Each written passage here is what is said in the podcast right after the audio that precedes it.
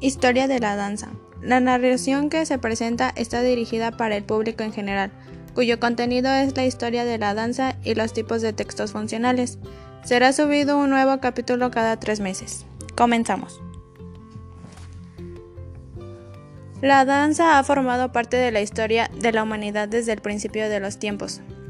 Las pinturas rupestres encontradas en España y Francia, con una antigüedad de más de 10.000 años, muestran dibujos de figuras danzantes asociadas con ilustraciones rituales y escenas de caza.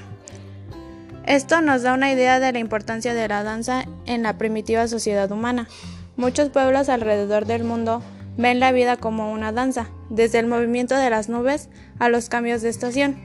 La historia de la danza refleja los cambios en la forma en que el pueblo conoce el mundo, relaciona sus cuerpos y experiencias con los ciclos de la vida. En la India, entre los hindúes, el creador es el bailarín. Siva Nataraj hace bailar el mundo a través de los ciclos del nacimiento, la muerte y la reencarnación. En los primeros tiempos de la Iglesia en Europa, el culto incluía la danza, mientras que en otras épocas la danza fue poscrita en el mundo occidental. Esta breve historia de la danza se centra en el mundo occidental. La danza en la antigüedad. Desde Egipto de los faraones hasta el dinocio, los legados escritos, los, bajore, los bajorrelieves mosaicos nos, nos permiten conocer el mundo de la danza en las antiguas civilizaciones griega y romana. En el antiguo Egipto, las danzas ceremoniales fueron instruidas por los faraones.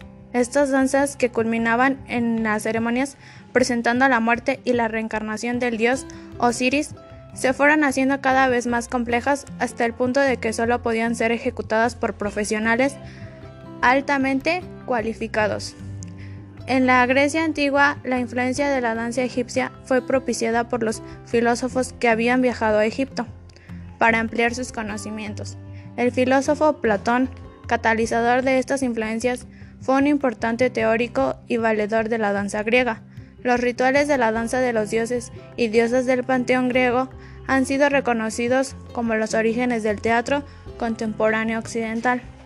Alrededor de Dionisio, el dios griego del vino y de la embriaguez, conocido también como Baco, grupos de mujeres llamadas Menades iban de noche a las montañas, donde los efectos del vino celebraban sus orgías con danzas extásicas.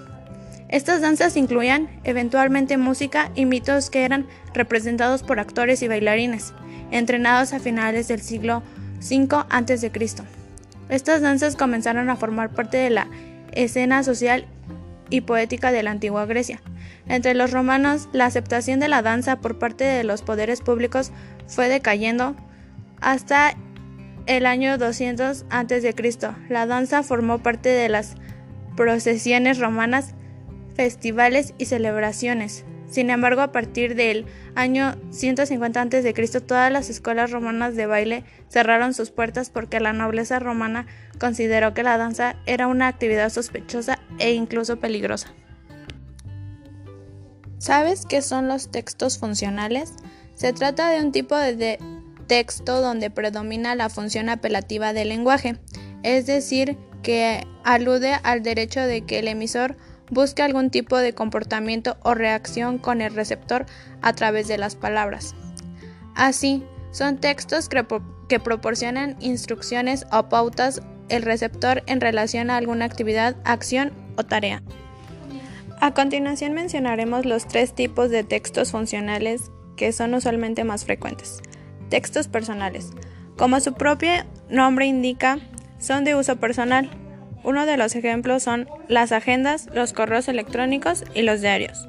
En segundo lugar tenemos los textos escolares. En este caso encontramos apuntes de clase, mapas conceptuales, cuadros sinápticos. Eso sí, recomendamos que los textos funcionales siempre deberán cumplir la función apelativa del lenguaje.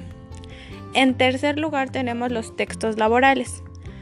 Finalmente, los textos funcionales laborales son aquellas relacionadas con el entorno laboral o profesional.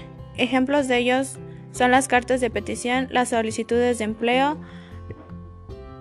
los menofadums, etc.